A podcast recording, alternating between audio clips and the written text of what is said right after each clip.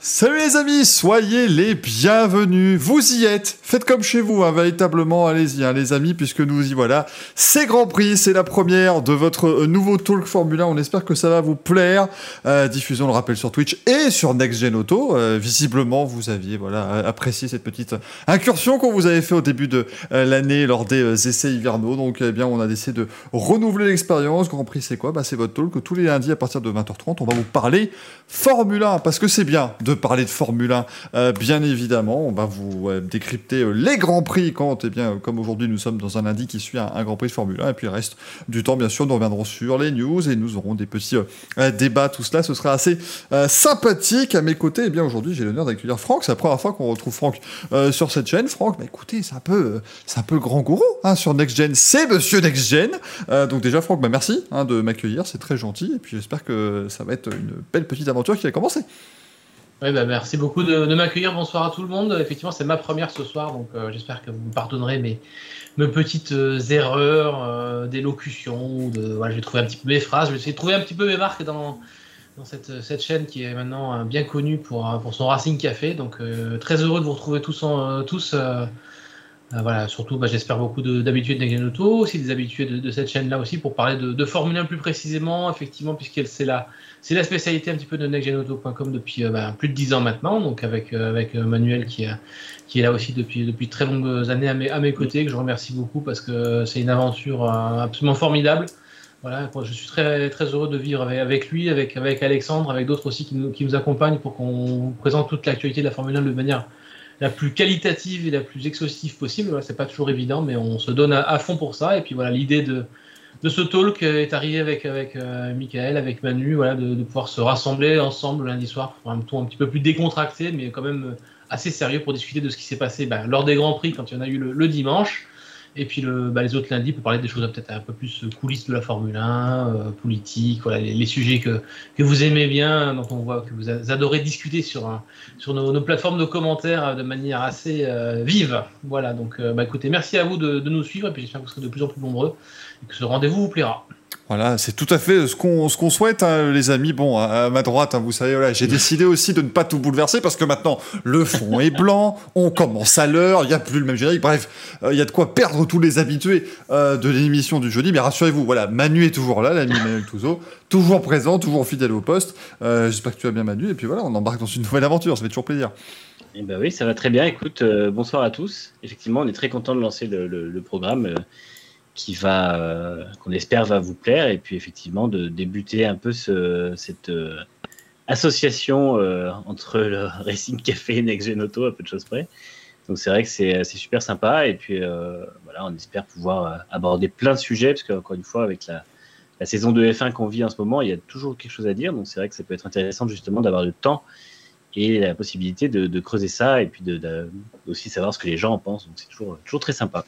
Et oui, parce que c'est quand même une chose que l'on veut, c'est vos avis, euh, les amis. Donc si vous êtes sur Twitch, vous connaissez, hein, vous mettez les messages que vous voulez dans le chat, bien évidemment, et on va les lire et on va les, les partager. Et puis vous pouvez le faire également sur NextGen, si vous êtes sur NextGen Auto.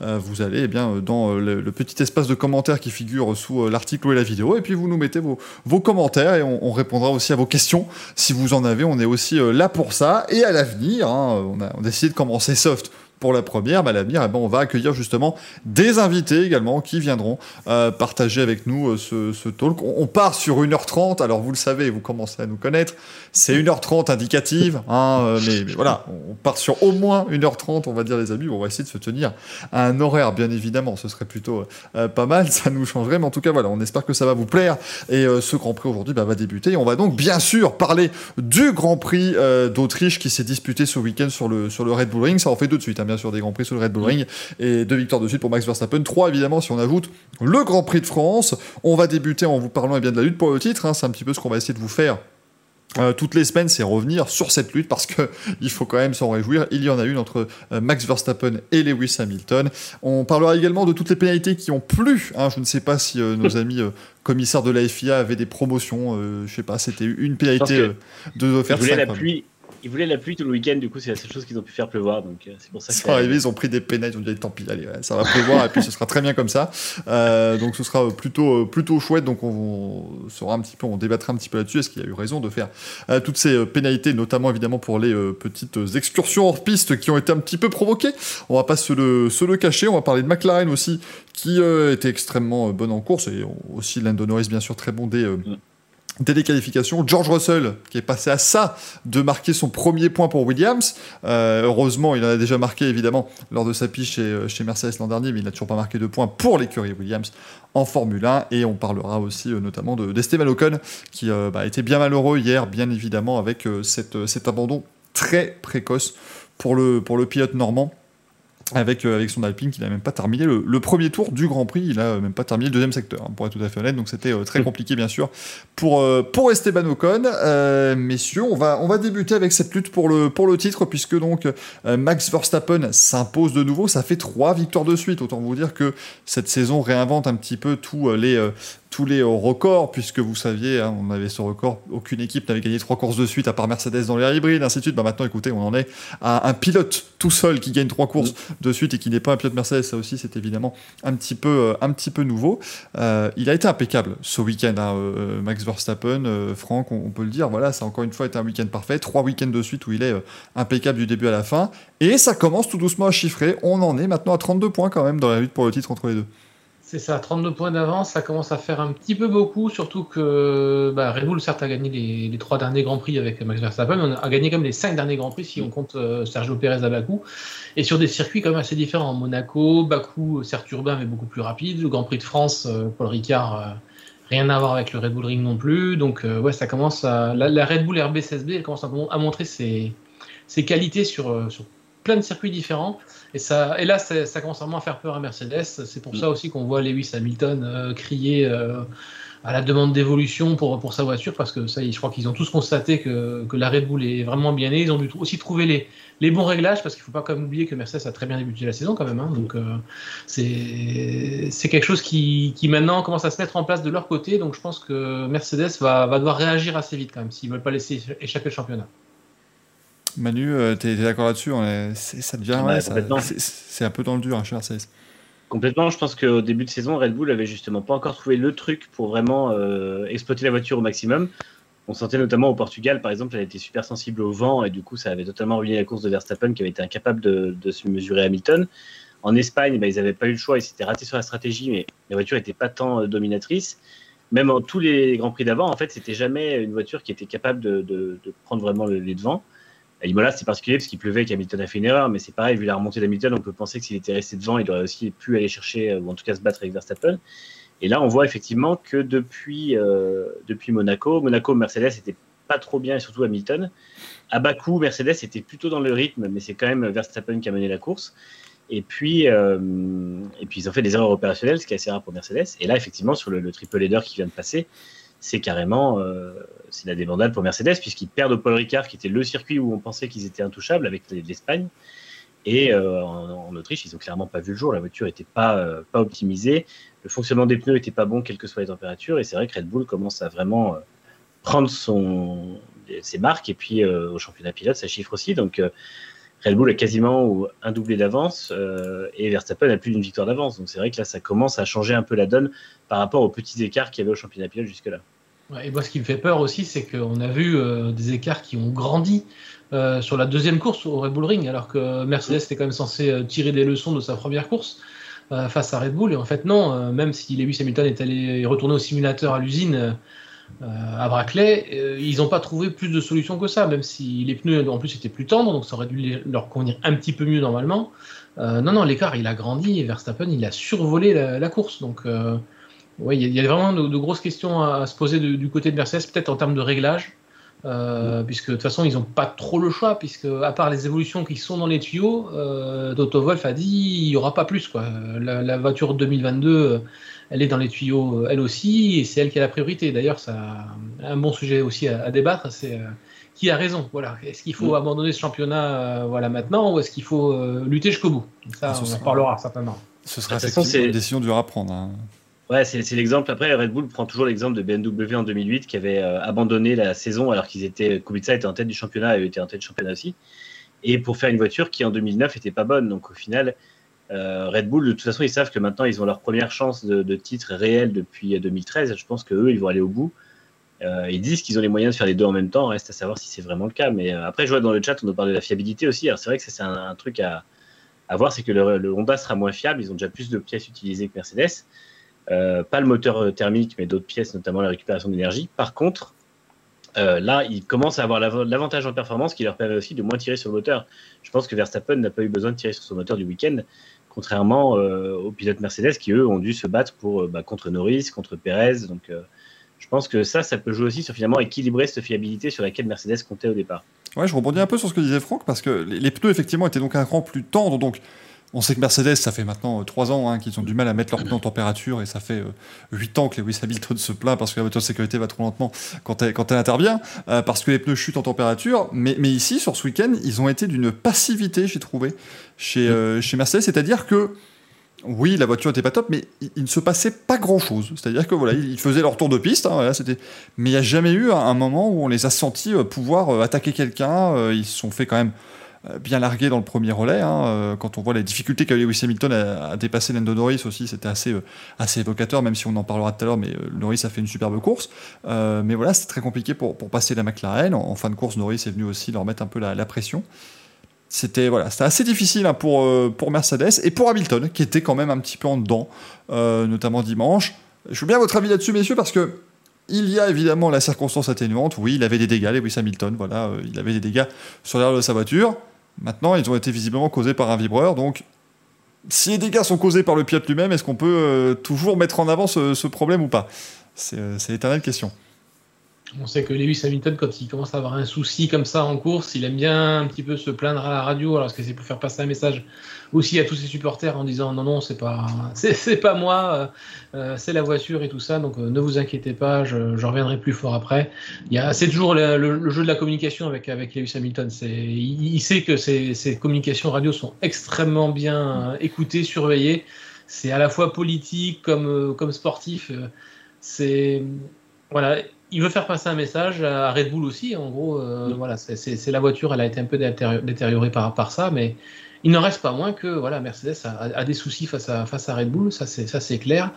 Et puis pour en revenir sur la, partie développement, euh, pour, la fin de la saison, il ne faut pas oublier que c'est la dernière saison de Honda.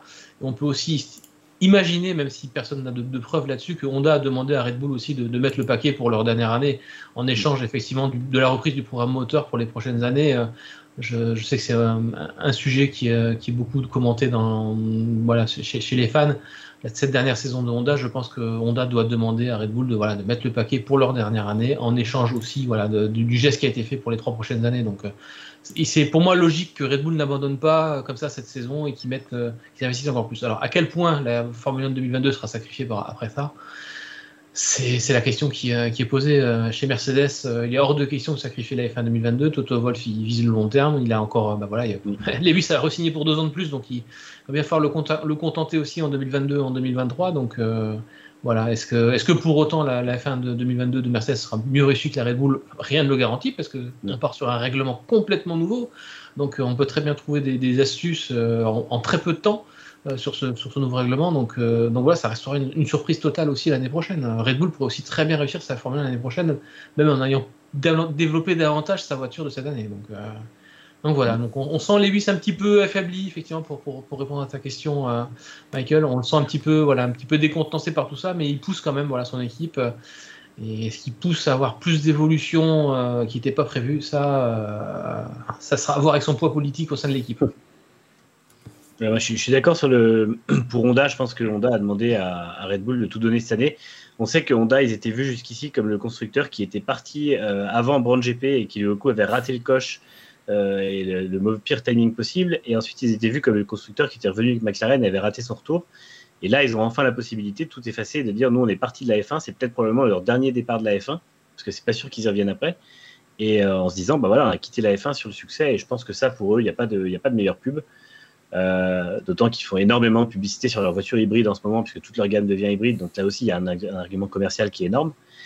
Et, mais effectivement, je pense que Red Bull a l'air très confiant malgré le, plafond budgétaire de pouvoir faire les deux programmes de, suite, enfin de, front, et d'avoir une voiture qui sera compétitive l'an prochain. Alors après, je pense aussi que le fait d'avoir Alpha Tauri joue aussi beaucoup en disant bah voilà, ils ont 130 millions ou 135, 145 millions cette année de plus pour développer 2022 avec une autre équipe avec laquelle ils partageront beaucoup de, pièces. Donc au final, sans que ça soit dans le développement Red Bull, c'est quand même dans le développement du, groupe. Et encore une fois, on flirte avec l'égalité, mais c'est dedans. J'aime bien le, c'est leur dernier départ de la F1. C'est un peu comme si on allait à dire profitez-en les amis. Des départs de Honda, on en a connu plein, mais c'est le dernier, donc vraiment. Euh, Celui-là, ça sent le dernier.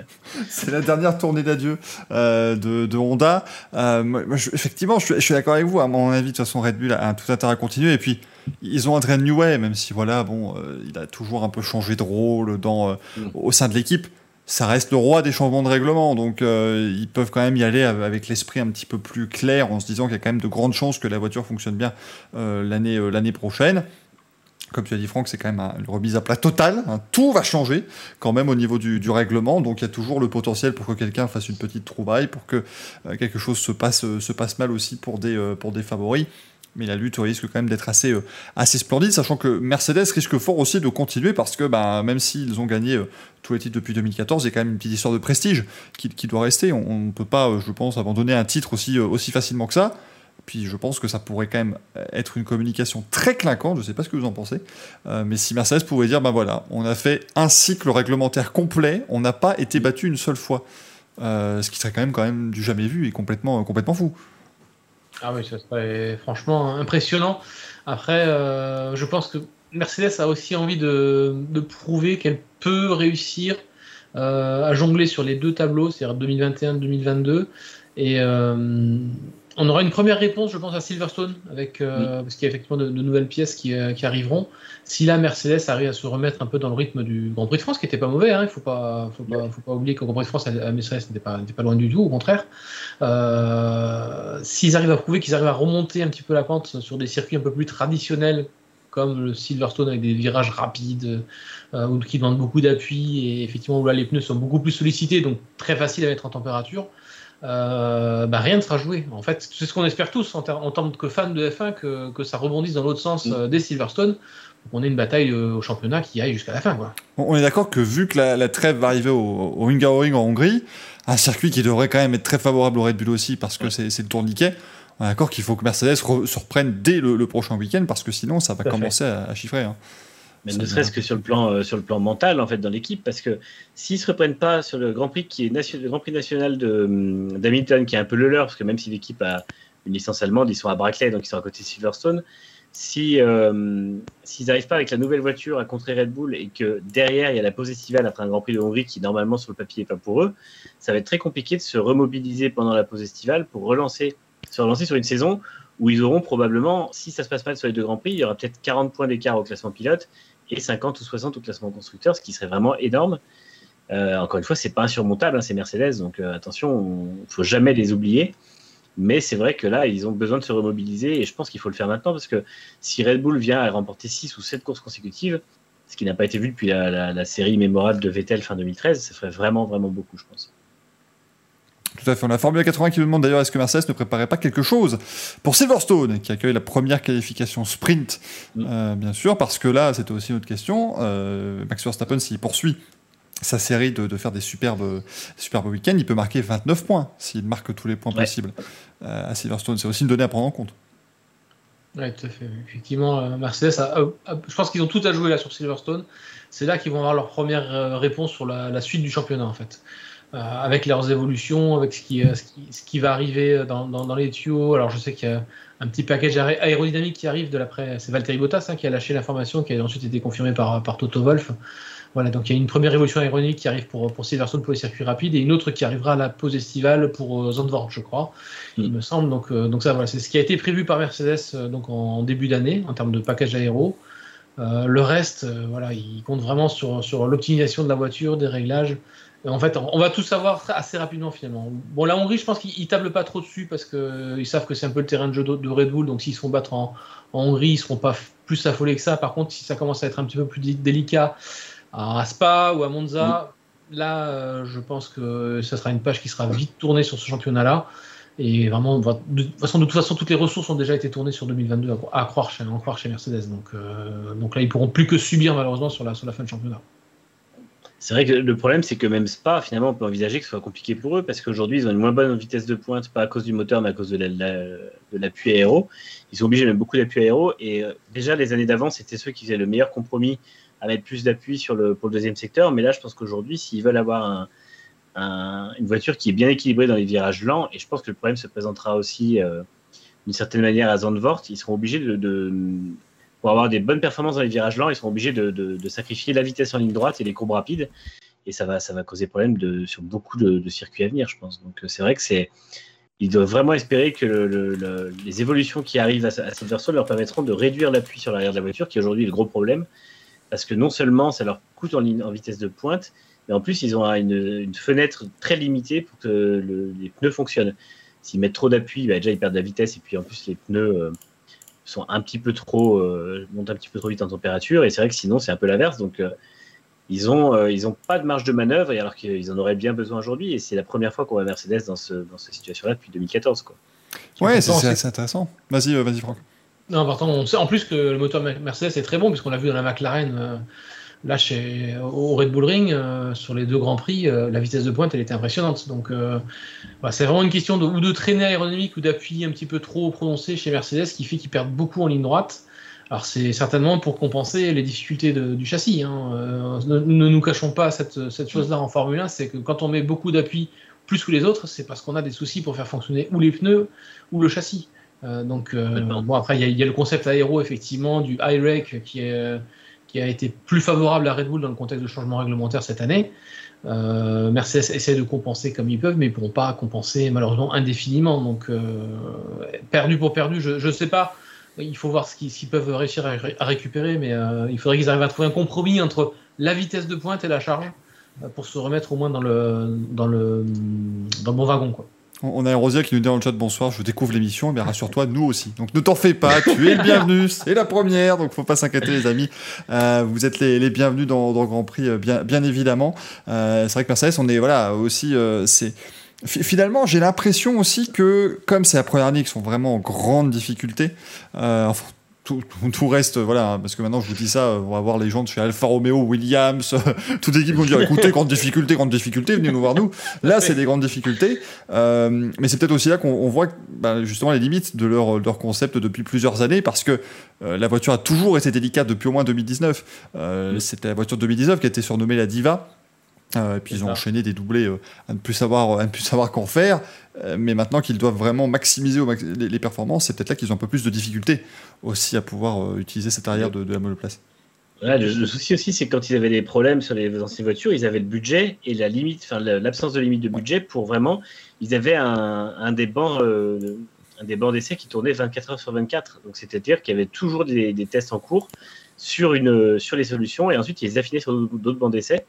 Et en fait, ça, c'est quelque chose qu'ils ont dû fermer avec le, avec le, plafond budgétaire. Et dès le début d'année, c'est pour ça qu'ils ont eu euh, justement, qu'ils sont arrivés à barrer nos essais hivernaux avec une voiture qu'ils connaissaient moins et qui était vraiment en grande difficulté.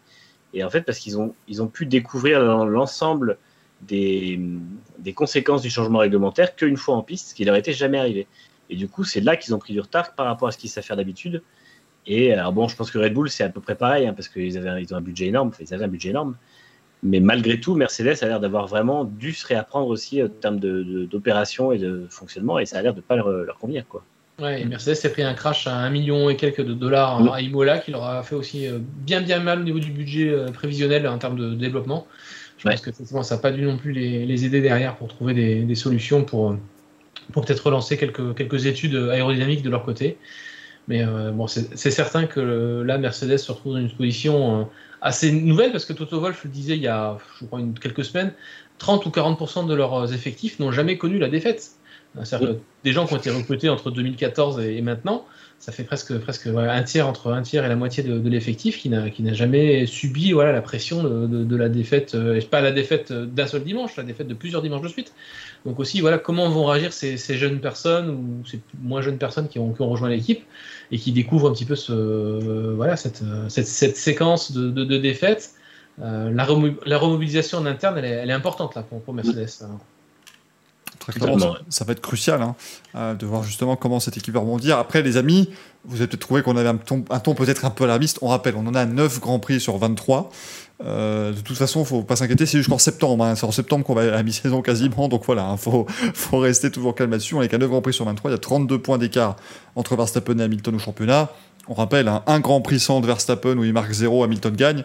Et tout de suite, l'écart est quasiment entièrement, euh, entièrement comblé. Donc, euh, ça, ça Comme tu disais, il y a 29 points en jeu des Silverstone. Donc c'est vrai que ça peut vite tourner dans un sens ou dans l'autre. Exactement, et on en est à 44 points euh, d'écart entre Red Bull et, Mercedes au championnat des constructeurs. Donc là aussi, on est à un doublé, un doublé avec le point, euh, le point du meilleur tour. voilà, c'est le, doublé parfait. Ça fait 44 points, donc c'est pas non plus évidemment encore euh, complètement fichu pour, pour Mercedes, mais disons qu'il y a une tendance qui s'est maintenant dessinée sur 5 grands prix de suite, comme on l'a dit. il ne va pas falloir qu'elle continue, je pense effectivement, et on en parlera la semaine prochaine, que Silverstone est le moment parfait euh, véritablement pour dire voilà, euh, euh, il faut, il faut, il faut qu'on se reprenne et on est encore là. Maintenant, si la voiture est encore en difficulté à, à, Silverstone, là, on se posera effectivement quelques petites questions. Heureusement, la, la trêve estivale arrivera vite pour pouvoir se, se remobiliser, ne serait-ce que mentalement, puisqu'évidemment les usines seront fermées. Mais au moins, voilà, pour pouvoir mentalement se, se, reprendre et, réattaquer dès, dès, le Grand Prix de Belgique à Spa-Francorchamps. Parce qu'on rappelle qu'on attaque avec un triple header de suite, directement, trois courses de suite dont Zandvoort qui sera au milieu entre les deux. Je, n'ose même pas imaginer une victoire de Max Verstappen à Zandvoort. en plus, Zandvoort, c'est un circuit qui semble parfait pour la Red Bull, puisque finalement, c'est que des courbes euh, rapides où la, motricité sera essentielle et où l'équilibre sera essentiel. Et de toute façon, Verstappen sera favori, parce qu'en plus, il y aura tout son public. Et Red Bull va forcément prendre cette course en. Enfin, je pense que celle-ci, et euh, ça, ça paraît vraiment la course qu'ils voudront gagner. Donc, c'est vrai que si. Euh, Zandvoort et Suzuka, ouais. Ouais, Suzuka, si ça a lieu. Si ça a lieu, si ça, a lieu ouais, c'est ça, Zandvoort, Suzuka, parce que finalement, c'est là où ils voudront marquer le coup. C'est là où ils peuvent le faire, beaucoup, en étant quasiment sûr, parce que c'est des circuits qui correspondent à la voiture. Et effectivement, euh, si, euh, si Verstappen, gagne à Zandvoort, je pense qu'il y aura encore plus de, de, folie autour de, de sa, sa, lutte pour le titre et de sa conquête. Et je pense que chez Red Bull, ça va les galvaniser encore plus. Ah, c'était rien hein, ce qu'on a vu, euh, ce qu'on a vu au Red Bull C'était déjà énorme. Hein. Par rapport à ce qu'on pourrait voir à Zandvoort. Heureusement, donc le triple header, ce sera, on reprendra à Spa, on partira à Zandvoort et on ira à Monza la semaine d'après. Donc euh, trois circuits euh, qui seront très différents quand même parce que on aura la vitesse qui sera euh, privilégiée à Spa et Monza. Mais alors par contre Zandvoort, ça va être un petit peu un petit côté tourniquet et là les déplacements seront assez compliqués. Là on a des grands prix à des dates entre guillemets traditionnelles puisque donc le prochain Grand Prix c'est en Grande-Bretagne dans deux semaines et puis deux semaines plus tard suivra le, le Grand Prix de Hongrie et on fera petite pause du 1er août au 27 août euh, donc euh, ça va être plutôt, euh, plutôt sympathique. le point je me demande, est-ce que la Formule 1 et la FIA sont capables de vérifier l'usage des budgets capés par les équipes? Oui, hein, enfin en tout cas, je, pense qu'ils doivent déjà avoir au moins une idée précise de là où ils le dépensent. Et de toute façon, ils savent. L'an dernier, en fait. Depuis l'an dernier, en fait, ils sont contrôlés. Il y avait un budget à blanc entre guillemets l'année dernière. qui, était, qui était déjà surveillé par tous les mécanismes. Voilà, donc après, ils ont des experts comptables, ils ont des cabinets qui ont été mandatés pour ça, qui sont vraiment au sein des équipes pour vérifier les, pour vérifier les budgets capés. Alors, c'est toujours pareil. après, la, la, théorie du complot qui veut toujours que les grands constructeurs pourraient toujours cacher un développement quelque part dans une autre structure, dans un autre pays, le développer un petit peu ou le pré-développer pour le livrer de manière un petit peu aboutie à l'équipe. Ah, oh tiens, j'ai une idée euh, si on faisait ça. Euh, personne n'aura jamais vérifié ce genre de choses. Donc ça restera un petit peu l'apanage des, grands constructeurs de ce côté-là. Mais non, non, la surveillance des budgets, elle est, quand même euh, sérieuse. Il y a Red Bull, on voit qu'ils ils commencent aussi à souffrir de, la perte de, beaucoup de cerveaux, au profit d'Aston Martin d'ailleurs. Donc euh, c'est bien, ça, on voit les transferts qui, se, qui se rééquilibrent un petit peu de, en termes de en termes d'intelligence euh, humaine. Hein. Donc ça, c'est très important la, pour, la, suite. La FIA va arriver chez Mercedes disent écoutez, c'est quoi ce développement de bargeboard pour la nouvelle classe S? Vous ne pas un peu de nous là Il est ah, je, pense que les, constructeurs n'oseraient pas trop jouer à ça dans le sens où ils ont une image commerciale derrière. On voit le, mal que ça avait fait à Renault quand ils avaient triché en F1. Je pense, à mon avis, avec un budget limité, s'ils se préfèrent, euh, ou même on pense à des amendes comme McLaren avait pris en 2007 avec l'affaire d'espionnage.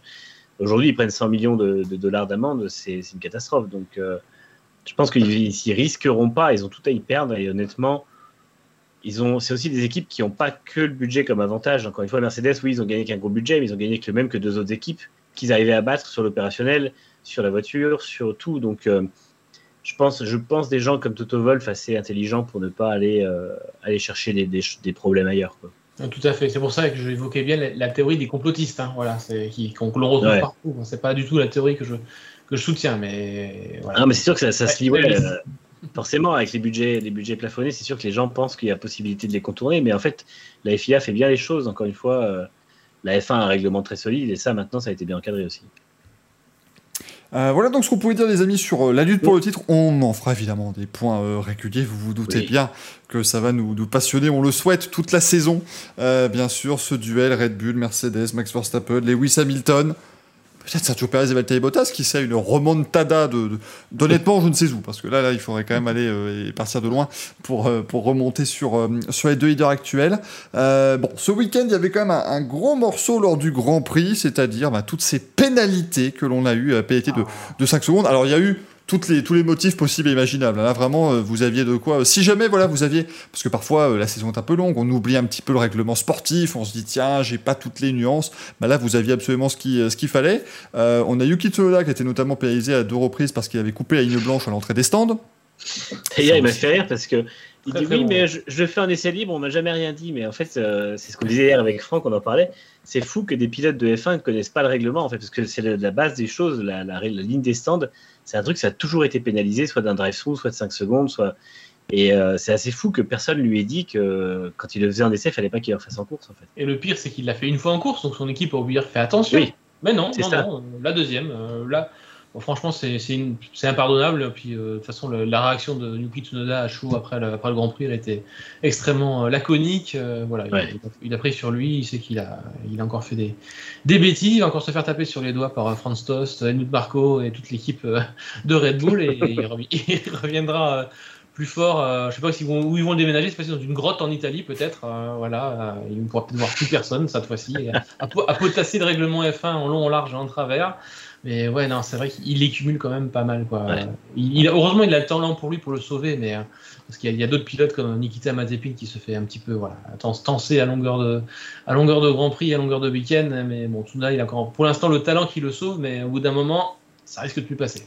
Ah, avec Tsunoda, je l'évoquais hier, ce qui est quand même fort, c'est qu'on était au même circuit la semaine dernière. C'est-à-dire que c'est ça. sur le premier Grand Prix, il aurait fait ça, je comprendrais, mais là, non, c'était sur le, le deuxième. Euh, après, on rappelle aussi quand vous faites une, une erreur comme ça en, en essai libre, en général, vous avez simplement une, une amende.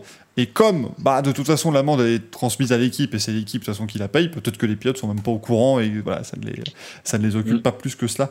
Euh, effectivement, donc ça, c'était notre ami euh, Nikita Mazepin. On a eu euh, pardon, mais Nikita Mazepin lui aussi a eu une, ah une pénalité. C'était après le Grand Prix, tout comme tout comme Nicolas Satifi parce qu'il n'avait pas respecté les euh, doubles drapeaux jaunes. Euh, euh, donc on rappelle un double drapeau jaune, qu'est-ce que ça veut dire quand vous êtes pilote de Formule 1 C'est que vous allez être prêt à ralentir suffisamment jusqu'à vous arrêter parce qu'il s'est passé un gros incident. Ici c'était au moment eh bien, de l'accrochage entre Kimi Raikkonen et, et, Sébastien Vettel.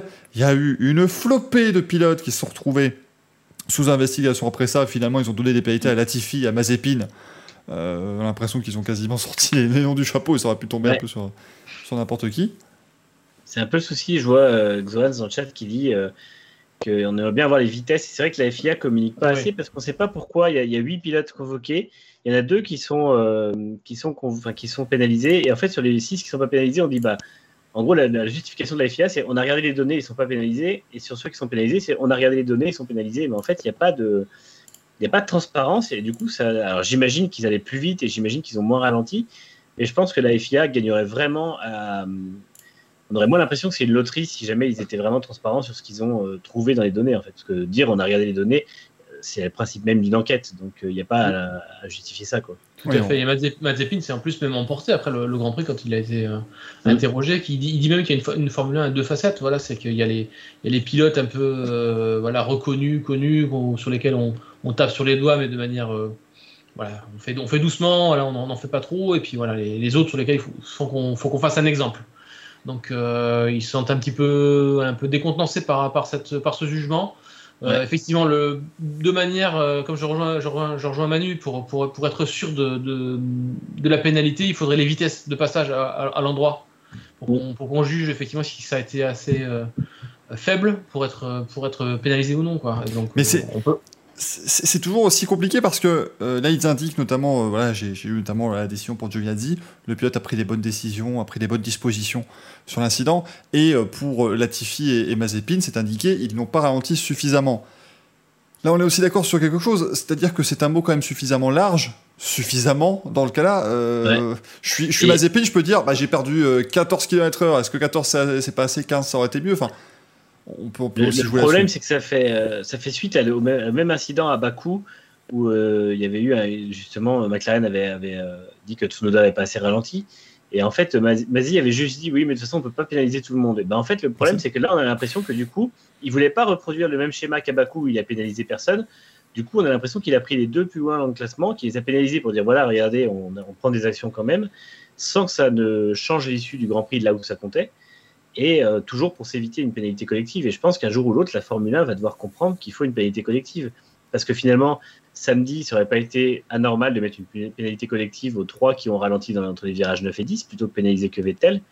Et euh, dimanche, mettre une pénalité collective à ceux qui n'avaient pas assez ralenti sous, le double drapeau jaune. Pour moi, si, euh, s'ils sont convoqués, c'est qu'il y a quand même des éléments qui ne sont pas respectés. Donc, ouais, je pense que la, FIA, la FIA devrait, devrait commencer à y songer, même si ça fait un peu désordre de pénaliser 8 ou 10 pilotes mais euh, ils le font une fois, ils le feront pas deux. Quoi. On est d'accord, c'est effectivement un petit peu ce qu'on voulait dire avec, avec la suite, parce que donc Vettel a pris un peu pour tout le monde euh, quand il a gêné Fernando mm. Alonso euh, samedi. Après, en soi, la gêne, elle est euh, claire, nette et précise. Hein. on le voit très clairement dans toutes les caméras embarquées. Il est juste devant Alonso au point de code d'un virage. Il, le ralentit, ça c'est une certitude. Après, ça vient parce que Vettel a lui-même de ralentir parce que devant ça ralentissait. Ça met aussi en lumière deux situations qui étaient dangereuses qu'on a vues euh, lors des qualifs du week-end dernier et de ce week-end-ci où on a cette espèce de, d'embouteillage dans les données de virage pour pouvoir se lancer pour le, bon tour, euh, effectivement, à un moment donné, il va peut-être falloir mettre euh, justement les pénalités qu'il faut. Alors ici, donc on avait déjà ces deux raisons-là. Euh, on a eu aussi des, pénalités, notamment pour Lenstroll qui a été trop vite dans la, dans la voie des stands. Ça, bon, bah, ça, évidemment, encore une fois, ils ont un bouton, ils ont un limiteur de vitesse. Ça se trouve, il est rentré un tout petit peu trop fort et, il est passé 4 km trop vite. Ça, encore une fois, c'est plutôt clair comme, euh, comme pénalité. Et on a eu des pénalités euh, pour Lando Norris et pour euh, Sergio Perez, qui a réussi quand même l'exploit d'en avoir deux. Ça, c'est très très fort. Sergio Perez, pour avoir forcé des pilotes en dehors de la piste. Et ça, évidemment, l'incident avec Lando Norris, c'était ce qui a fait le, plus parler. Lando Norris, qui était donc deuxième du Grand Prix en tout début d'épreuve, Sergio Perez a tenté de le dépasser par, par l'extérieur et s'est retrouvé dans les graviers. La FIA a pris son temps, aussi, ça on va pas se le cacher, même s'ils avaient sans doute d'autres choses à, régler à ce moment-là, mais ils ont pris leur temps pour donner justement cette pénalité à, à Alain de Norris. C'était beaucoup plus rapide quand Sergio Perez faisait la même chose avec ses petits camarades un peu plus tard. Euh, déjà, messieurs, voilà, qu'est-ce que ça vous inspire? Est-ce que pour vous, Lando Norris, sur cet incident-ci très précisément, mérite euh, ces 5 secondes de, pénalité? Je vais, commencer par toi, Franck. Ah, on ne s'est pas concerté avant, donc on doit, on a chacun nos avis, je pense là-dessus. Donc je, je voulais préciser pour tout le monde. Euh, alors c'est vrai qu'il y a la philosophie du let's them race. La philosophie du let's them race, ça veut dire dans les premiers tours de course notamment, il y a une certaine tolérance de la part de la FIA parce que voilà, les pilotes cherchent à se passer en piste, à dépasser là où c'est possible. Les pneus sont pas encore tout à fait chauds, on tente des choses. Euh, pour moi, Landon Norris, il a effectivement euh, tenté de, voilà, de, de passer euh, Sergio, euh, tenté de passer ou de conserver sa place. Il conservait sa place. Conserver. conserver sa place, voilà. Donc Perez, il a, il a quand même forcé un peu sur, sur, ce coup-là. donc, donc, je suis pas forcément d'accord sur, sur la pénalité de Landon Norris. je trouve que c'est peut-être pour ça que la FIA d'ailleurs a peut-être mis un peu de temps pour, pour, pour réagir aussi. Peut-être qu'ils se sont dit, voilà, est-ce qu'on se penche dessus ou pas? Donc on... il y a eu pas mal de questions qui se sont posées entre nous sur les réseaux sociaux, pour savoir s'il fallait ouvrir une enquête ou pas, finalement ça a été fait. C'est assez, assez, difficile de, trancher en fait. C'est du 50-50. On, peut effectivement se dire que Lando Norris avait parfaitement conscience que Sergio Perez était là. Il avait parfaitement conscience des limites de la piste et il savait très bien qu'en continuant comme ça, Perez se retrouvait dans les graviers avec au moins deux roues. Donc euh, c'est peut-être ça qui a été pénalisé en fait. C'est qu'il aurait pu resserrer un peu plus la trajectoire de son côté parce que parce qu'il savait que Perez était là juste à côté de lui dès l'entrée du virage ça aurait été en sortie de virage euh, un peu plus, plus tard dans le Grand Prix ou, autre chose, effectivement, ça aurait été un peu plus pardonnable. Mais pour moi, là, sur le coup, je, trouve assez mérité, euh, mais pas de beaucoup. Je veux dire, si c'est pas un 50-50, moi, c'est un 60-40. Voilà. Après, on n'est pas dans l'action sur les, avec les pilotes au moment opportun. C'est toujours difficile de, de pénaliser. en n'étant pas dans la voiture, mais bon, il y avait quand même la conscience de l'action dès le départ. Donc c'est peut-être pour ça que ça a été pénalisé, je pense, sur ce coup-là. Manu? Ouais. Non, suis, je suis d'accord. En fait, pour moi, c'est quand les pilotes se battent proprement, ils doivent laisser la place à gauche, à droite. On l'a vu, on l'a même vu en F3 le matin où il y a eu des belles batailles entre, entre plusieurs pilotes, notamment Leclerc et Novalak, qui ont fait des, des batailles dans ces virages-là. Et en fait, quand un pilote à l'intérieur et qu'il a quelqu'un à l'extérieur, si il veut lui laisser la place, il est obligé de plus ralentir parce que forcément il n'a pas la bonne trajectoire et du coup euh, c'est le risque de défendre à l'intérieur. On prend une trajectoire qui est moins optimale et on est obligé de perdre de la vitesse pour laisser sa place. Et là en fait, Norris prend la trajectoire la moins optimale pour défendre initialement sur Perez et derrière il prend sa trajectoire comme si Perez n'était pas là pour reprendre plus de motricité. Mais s'il laisse la place, par exemple si on est sur un circuit urbain et qu'il y a un mur à côté, il laisse la place pour pas le mettre dans le mur, et ben forcément il va être obligé de réduire sa vitesse et Perez passera à l'extérieur. Et en fait, pour moi, du coup, à partir de là, c'est euh, la pénalité est justifiée. De même qu'elle est totalement justifiée pour les deux prend Perez derrière. C'est marrant parce que euh, Red Bull vient se plaindre de, que Perez a été mis dehors par Norris. Et puis finalement, vu que Norris a été pénalisé suite à la plainte de, Red Bull, bah forcément, Perez est aussi pénalisé doublement quand il le fait contre Leclerc. Donc ça, c'est un peu comme Mercedes la semaine d'avant qui demande de la sécurité dans les stands et puis que Bottas euh, fait un tête à queue dans les stands derrière où finalement ça se retourne contre eux. Mais au final, je trouve que les pénalités étaient non seulement plutôt justifiées, elles n'étaient pas disproportionnées parce que 5 secondes, il n'y a pas besoin de plus non plus, pas, il n'y a, a, pas eu mort d'homme. Et elles ont été vite euh, distribuées. Moi, j'ai trouvé que c'était, euh, pour le coup, c'était ces deux incidents, trois, trois si on compte les deux de Pérez, étaient bien gérés. C'est ça. Et puis les, accidents de, de, Pérez étaient encore plus clairs là, que oui. par oui. Donc là, c'était, c'est tombé, tombé euh, rapidement. Euh, là, c'est comme si Leclerc n'était pas là. C'est, voilà, chaque fois, mm. les deux fois, euh, c'est qui la Ferrari ah Non, non, tu passes pas, c'est pas possible. En plus, il savait déjà qu'il avait. Il savait être frustré de son Grand Prix, euh, le Mexicain, en étant reparti dixième après sa, son incartade en hors-piste suite à la, à, la, mise en hors-piste par, par Norris, pardon, excusez-moi. Et du coup, je pense qu'il était aussi un peu frustré et du coup beaucoup plus agressif que d'habitude parce qu'on on voit mm. normalement beaucoup mieux gérer ses courses. Et là, en fait, oui, il a fait vraiment comme si Leclerc n'était pas là. Et donc, pour moi, c'était là aussi totalement justifié. Alors, certes, il n'y a pas mort d'homme, mais ça peut, ça peut être dangereux quand même. De, de ouais, ouais. Sans graine, ça peut être dangereux. Et puis, en fait, on a retrouvé le Pérez un peu de. Il m'a fait penser au Pérez de Singapour 2018, où il s'accroche en début de course avec Ocon sur un même truc comme ça. Il lui laisse pas la place à l'extérieur, il le met dans le mur. Derrière, il prend une pénalité, il est énervé. Et en fait, il. Il prend pas de pénalité, mais euh, il a des dégâts, donc il passe au sang, il est énervé.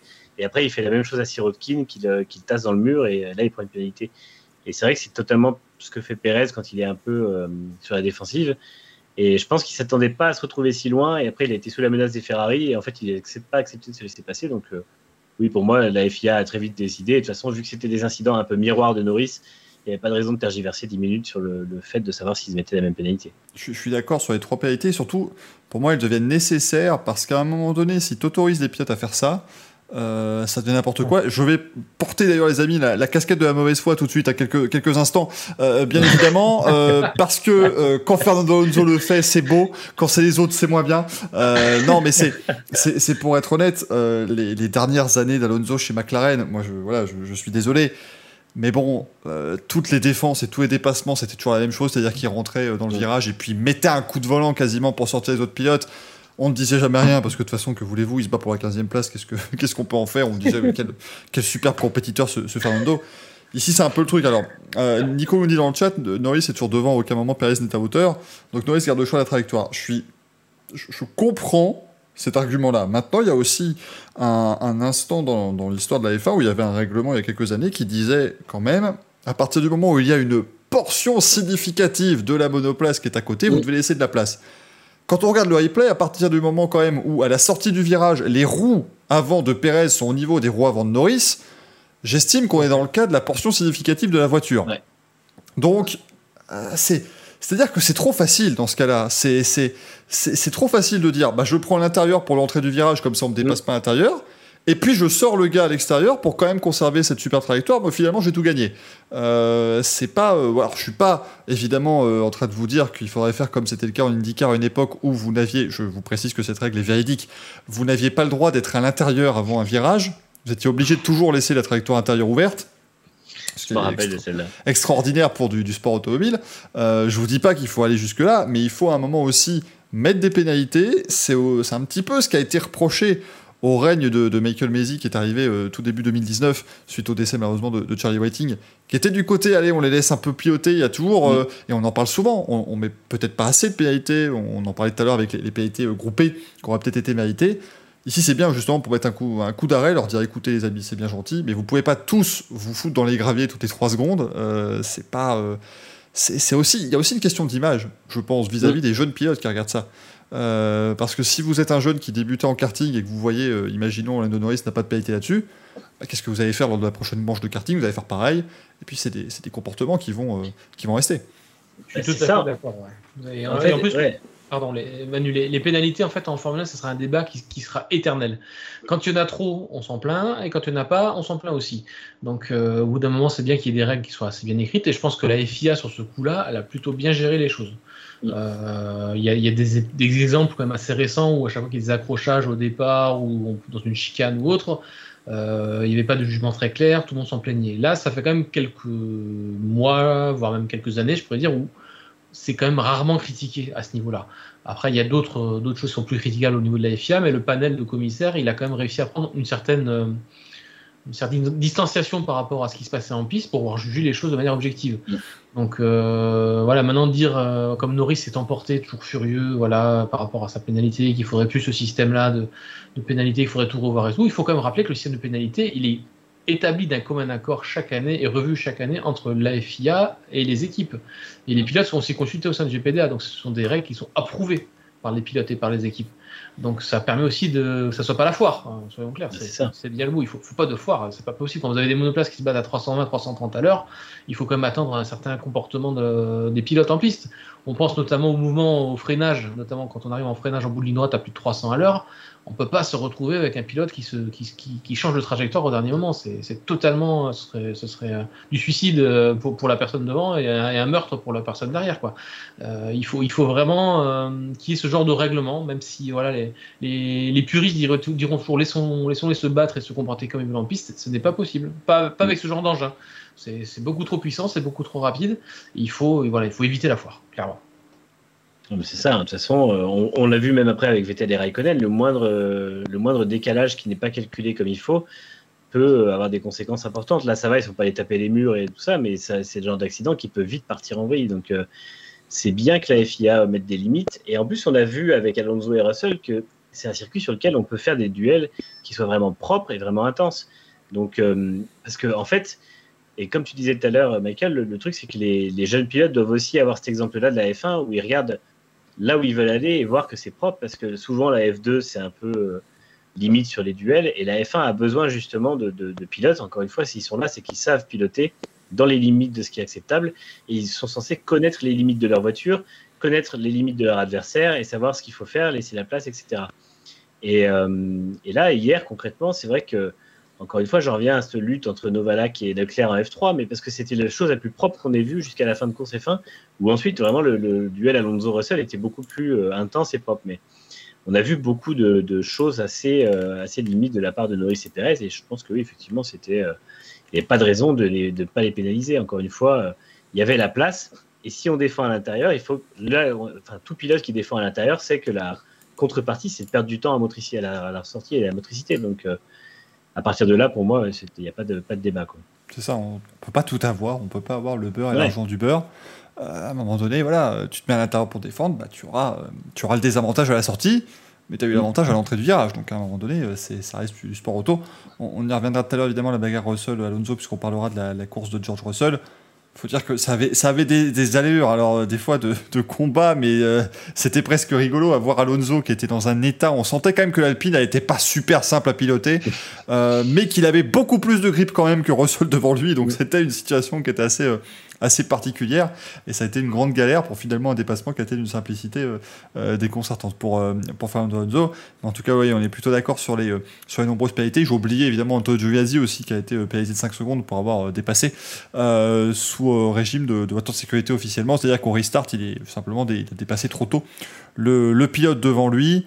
Là aussi, c'est des cas très, très simples. Hein. donc ça, pour les, les commissaires, c'était C'est comme, comme la pénalité de Raikkonen, c'est pareil, les commissaires ont immédiatement dit que c'était lui, ils ont mis 20 secondes et c'est vrai que c'était justifié puisque de toute façon, euh, l'accrochage, il n'y avait pas trop de débat non plus entre Vettel et Raikkonen sur qui était vraiment le, le responsable. Donc non, moi j'ai trouvé que les pénalités étaient globalement bonnes. De toute façon, hier, après, il y a juste cette histoire de, des pilotes convoqués et qu'on en punit 2 sur 8 où il n'y a pas assez de transparence. Mais après, j'imagine qu'ils ont les, les données qu'il faut.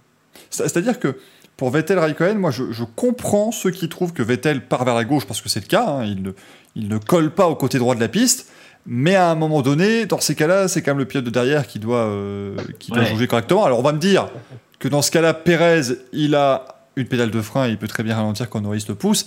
C'est pas la même situation. Euh, dans le sens où le, décalage de Vettel à ce moment-là est beaucoup plus subtil, c'est quelque chose qui se voit très régulièrement. Vettel ne fait pas de, coup de volant et en plus il prend quand même le point de corde de cette petite ligne droite euh, légèrement euh, en virage.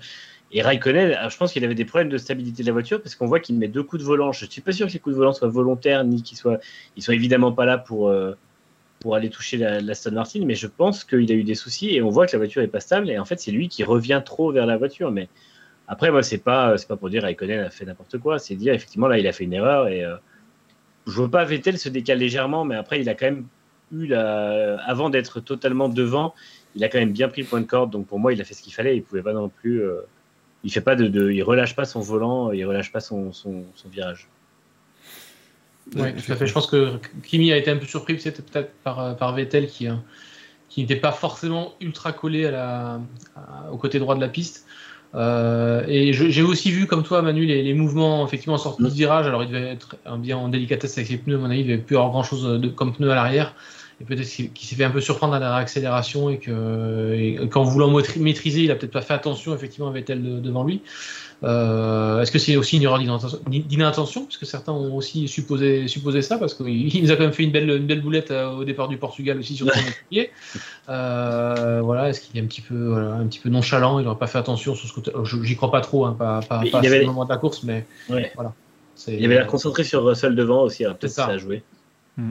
C'est vrai qu'on a l'impression depuis quelques grands prix qu'au niveau euh, euh voilà euh, capacité de, à, se, mouvoir dans l'espace, à comprendre tout ce qui se passe autour de sa voiture, c'est un peu plus compliqué pour le, pour Kimi, mais ça n'enlève rien au fait qu'il arrive toujours à faire des bonnes courses quand même. voilà, il fait des belles remontées.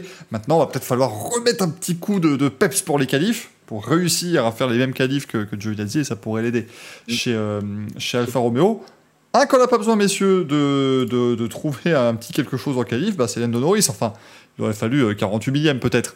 Euh, euh, samedi, bien évidemment, mais Lando Norris qui s'est qualifié en deuxième position sur cette grille de départ. C'est quand même la première fois depuis 2012 qu'une McLaren se qualifie aussi haut. Et à l'époque, ils avaient ce qui était pour beaucoup la meilleure voiture hein, au Brésil en 2012 en cette fin de saison de Formule 1. Donc là, c'est évidemment les, les, temps ont bien changé depuis. De l'eau a, coulé sous les ponts et des GP2 engines ont été mis dans les, dans les arrières de ces monoplaces.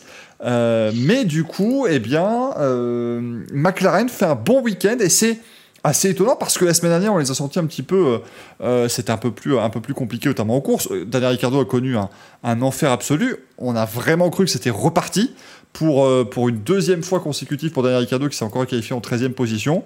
Et finalement bah, il a réussi à remonter. Alors c'était pas je pense que vous serez d'accord du grand Ricciardo c'est pas ce qu'il peut faire de mieux mais on l'a senti quand même un petit peu mieux. Et puis au final, si on regarde le résultat brut euh, chez McLaren, il y a un podium pour Lando Norris et il y a une septième place pour Daniel Ricciardo. Ça fait, euh, ça fait quand même 21 points pour l'équipe. Hein.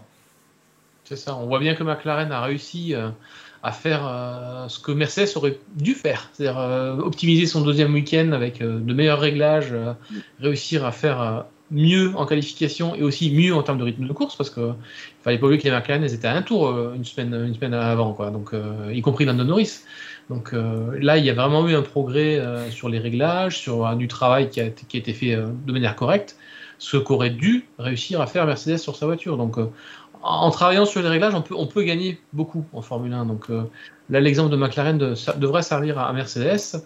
Après concernant Ricciardo bon, le pauvre, je, je compatis un peu avec lui, effectivement, sur la, possibilité d'aller, tester sa voiture à la limite. Je ne sais pas ce que, ce que McLaren peut faire pour lui. Euh, peut-être qu'ils, peuvent l'autoriser à rouler un peu plus euh, sans essence euh, pendant les essais libres à venir, effectivement, pour qu'il puisse aller chercher davantage la limite de, sa McLaren pour qu'il comprenne un peu mieux euh, peut-être la chauffe des pneus aussi, ça doit aussi jouer parce que une fois qu'il est en course et qu'il est en rythme de course, euh, il, tient, de, bons chronos. Alors forcément moins bon que Lando Norris parce qu'il est, entouré d'autres, pilotes autour de lui, donc il peut pas avoir le même rythme, donc il, roule dans un air sale constant, mais il réussit à remonter, il, produit sa, course comme il faut et il a un très bon rythme. Donc, euh, le, problème de la Formule 1 d'aujourd'hui, c'est qu'on peut plus faire d'essai. Donc euh, là, peut-être compter effectivement sur Norris pour régler la voiture sur, les, sur, la, sur la course, la qualif, et puis laisser peut-être Ricciardo travailler un peu plus sur le sur de qualification dès le vendredi.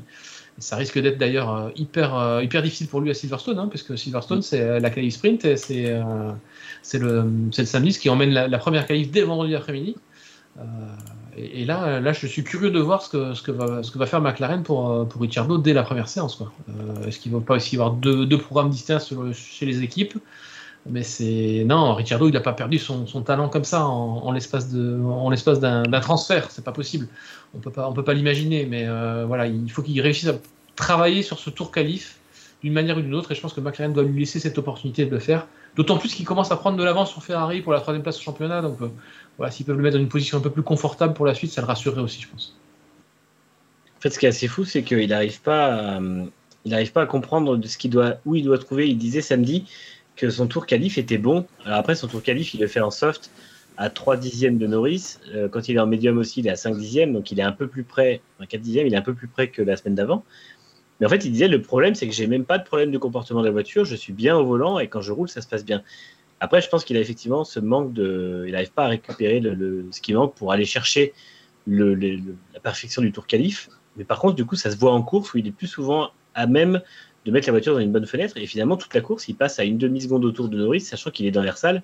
C'est plutôt pas mal. Donc, euh, ça va mieux en course. Mais c'est vrai que tant qu'il partira. Le problème, c'est que la, voiture est bonne, mais tant qu'il partira P13, P14 au départ, ce ne sera pas possible. Donc, euh, il faut trouver ça, effectivement. Alors, est-ce qu'ils vont faire des programmes différents? Est-ce qu'ils vont. Euh, trouver le moyen de changer des choses pour, euh, pour euh, qu'il soit plus en confiance avec la voiture? Je pense qu'il y a un manque de confiance quand même pour la pousser vraiment à fond. Le problème, c'est qu'on en revient toujours au budget euh, plafonné. Ils n'ont pas l'argent pour dire on va changer, mettre des pièces spéciales pour ça, parce que finalement, il y a des petits développements qui pourraient sûrement aider. même forcément, quitte à pas avoir exactement la même voiture, mais encore une fois, quand on a 145 millions et deux programmes à gérer de front, il n'y a, pas, a, la place pour ça. Donc, euh, c'est pas impossible que Ricardo ait du mal jusqu'à la fin de saison. Je pense que ça va faire que s'améliorant, mais c'est vrai qu'il faudra peut-être attendre l'an prochain où là, la voiture sera toute neuve et il aura bossé dessus pour euh, finalement retrouver quelque chose de plus serein de son côté. Et par contre, effectivement, Norris, euh, il y a eu quelque chose de trouvé dans les réglages, comme tu disais, dans le, entre les deux semaines, puisque euh, il finissait un tour la semaine dernière et là, il se bat pour la deuxième place. Sans la pénalité, il finissait peut-être même devant Bottas. Donc, c'est vrai que la voiture est transfigurée et puis Norris semble vraiment avoir la voiture qui lui convient parfaitement. Je pense que l'an dernier, McLaren a tout misé sur lui pour le développement de la, voiture puisque Sainz partait et effectivement, ça se voit que là, il est, euh, il est vraiment en osmose avec la voiture tout le temps. Il fait, euh, encore une fois, il fait une huitième place, sinon c'est que des top 5, dont trois podiums cette année, c'est juste phénoménal. Comment on peut expliquer, à votre avis, les amis, c'est une question qui me vient, qui me vient comme ça, le fait quand même que Norris, il passe à 5 centièmes de faire la pole position. C'est-à-dire que euh, là, on on peut pas commencer à dire, évidemment, voilà, euh, McLaren is ça, mais il passe quand même à, vraiment pas grand-chose d'avoir la meilleure voiture le samedi, véritablement, la voiture la plus véloce. Et le dimanche, quand même, on sent que oui, euh, il était pas loin du rythme des Mercedes, mais c'était très loin de la Red Bull de Max Verstappen. comment, à votre avis, on peut, on peut expliquer ce, cette différence où j'ai plutôt l'impression que ce serait presque plus en qualif qu'on devrait voir des, plus gros écarts, puisque c'est là qu'on va maximiser toutes les performances des, monoplaces? Alors moi, je pense que clairement, euh, il y a le moteur Mercedes qui joue à fond dans la, dans la McLaren. Le moteur Mercedes, il reste quand même plus puissant que le, que le mm. Honda, selon moi. Euh, et la McLaren, elle a une très très bonne traînée aérodynamique cette année. Il ne faut pas oublier que le Red Bull Ring est quand même assez particulier parce qu'il y a finalement très peu de virages où on sollicite beaucoup l'aéro. Ça reste quand même des, freinages assez importants, des petits virages. Euh, à part un ou deux virages où, où l'aéro joue, joue, un peu, c'est quand même de, l'accélération freinage sur ce circuit et donc euh, plus favorable effectivement à un moteur très puissant. C'était assez typiquement en fait ce que ce qu'exploitait Williams euh, il y a quelques années quand ils avaient une, effectivement aussi une, voiture plus fine avec un très bon moteur Mercedes donc par rapport aux autres hein, parce qu'à l'époque Mercedes commençait l'air hybride, l'air hybride et ils étaient nettement plus puissants que, que les autres donc sur ce circuit quand vous avez une très bonne aéro peu de traîner un très bon moteur, vous êtes capable d'aller signer ce genre de chrono. Euh, et c'est là qu'on voit que euh, le moteur Mercedes, il a quand même, je pense, plus de chevaux en qualification que le, que le moteur Honda. Euh, donc pour moi, ça se, pour moi, ça se, ça se joue là-dessus. Plus optimisation effectivement des réglages entre, entre les deux semaines, ça a forcément dû jouer. Après, l'attaque sur les vibreurs au Red Bull Ring même assez spéciale. Hein. Il y a quand même le, le, premier virage avec ces, ces, vibreurs jaunes qu'il faut prendre de manière, de manière optimale, et puis, et puis les, deux derniers virages voilà, aussi qui sont particulièrement difficiles avec, avec ces vibreurs à, à optimiser au maximum sans aller au-delà des, limites de la piste. Voilà, ça, ça se joue à pas grand-chose. C'est vrai sur le reste du tour, il n'y a pas vraiment de différence qui peut se faire au Red Bull Ring. Donc euh, c'est voilà. Et pour moi, en plus sur un circuit Mickey Mouse, comme on appelle ça, un circuit qui est très petit, euh, mm. quasiment une minute au tour, il ne doit pas normalement y avoir beaucoup de différence. Et, c'est moi, je suis plus étonné par contre de la différence entre Norris et Ricciardo sur un sur un tour comme ça, euh, 5 5 dixièmes ou même un peu plus. Euh, en qualification. Donc euh, voilà, est-ce que c'est un manque de confiance de Ricciardo pour aller chercher sur, sur les vibreurs la, voiture? Est-ce que voilà et 5 dixièmes sur un petit circuit comme ça, ça fait beaucoup. J'aimerais bien voir mm. la différence entre Ricciardo Norris et Silverstone sur des vibreurs beaucoup plus traditionnels, euh, qui est plus facile d'aborder, qui est plus facile d'attaquer. Je pense que la, différence sera moindre. Voilà, je pense qu'aussi il y a une question de, sensibilité de la voiture à la, la, limite sur ce genre de vibreur qui est pas évidente à percevoir pour un pilote qui n'a pas le qui a pas la confiance totale dans sa voiture. Ouais, et puis ouais, après je pense qu'effectivement euh, sur le tour, sur un tour unique, en fait, il y a de l'osmose entre la voiture et, et, Doris, comme je disais. Et je crois que justement sur un circuit si court, il a réussi à vraiment avoir la confiance totale.